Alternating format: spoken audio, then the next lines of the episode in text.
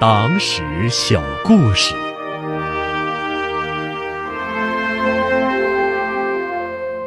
谁是撰写中共党史专著第一人？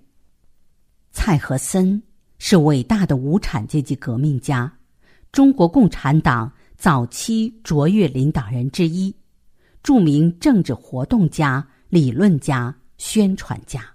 一九二五年十月，蔡和森离开向导，赴莫斯科参加共产国际执委会第六次扩大会议。期间，应邀至东方大学中共旅俄支部，做了中国共产党史的发展报告。这个报告长达五万余言，后油印成册，广为流传，被公认为国内第一部中共党史专著。蔡和森在其中阐述了党产生的历史背景、历史使命。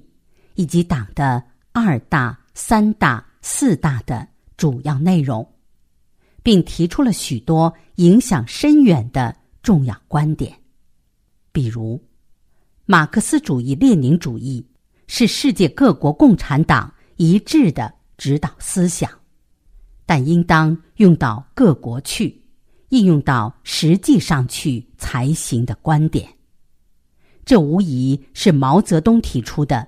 马克思主义中国化的先声，再比如，从中国产业的发展、自然的罢工运动、五四运动、十月革命和先进分子的形成五个方面来说明党产生的历史必然性，已成为撰写党史和相关内容的一种基本思路。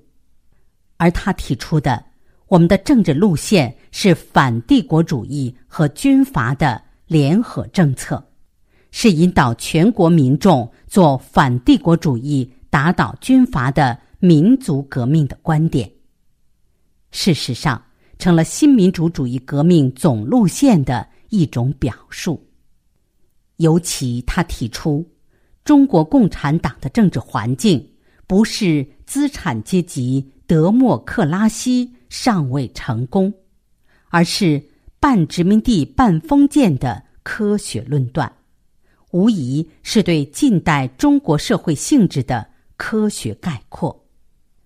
蔡和森不仅对早期党史进行了开拓性研究，而且对党史研究的理论与方法也做出有益探索。他在报告的意义中指出。要知道中国革命及我党要如何发展及其发展的道路如何，要知道党的生活及其斗争经验，以及要做一个好党员，那就必须亲切的、深刻的知道党的历史。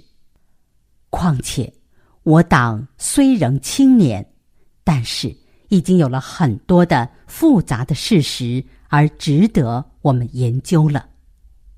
这实际上是从研究党史的必要性和可行性两个方面，回答了为什么要研究党史这一重要问题。那么，怎样研究党史呢？蔡和森在中国共产党产生的背景部分开篇就说：“我们都是马克思主义者。”所以，我们绝对不会把一个政党的产生当作是脑筋中幻想出来的，或者是几个学者创造出来的。一个政党的发生，必须有其阶级的、政治的、经济的背景的，并在总结论中进一步指出，党史就是说明党产生的主要条件。和客观条件，说明党的政治状况、劳动运动的发展及党内部的政治生活状况，说明党如何由小团体而形成大的政党。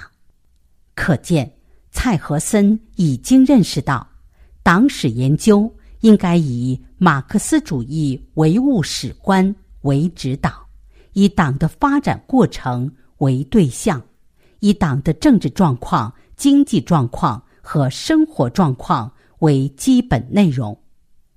这就初步建立了党史研究的体系框架。